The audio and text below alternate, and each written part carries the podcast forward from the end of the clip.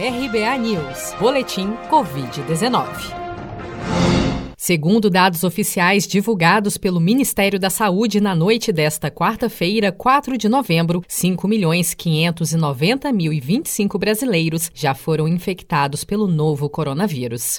Somente nas últimas 24 horas no Brasil foram registrados 610 novos óbitos por Covid-19, subindo para 161.106 o total de mortos pela doença até o momento. Ainda de acordo com os dados do Ministério da Saúde, há 364.575 pacientes internados ou em acompanhamento em todo o país e 23.976 novos casos foram reportados desde as 16 horas desta terça-feira.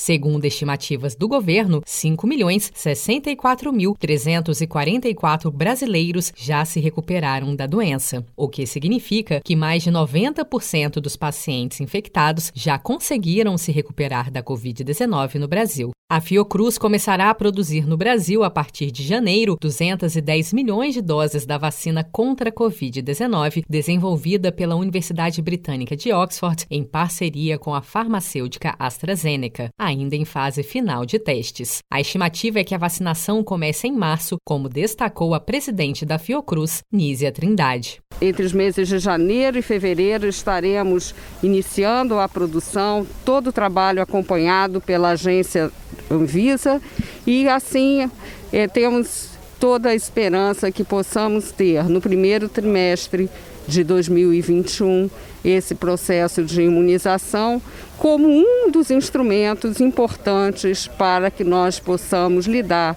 com essa pandemia e todo esse impacto na nossa sociedade. A produção de 100 milhões de doses no decorrer do primeiro semestre do ano que vem será feita com a importação do chamado ingrediente farmacêutico ativo, o principal insumo da vacina.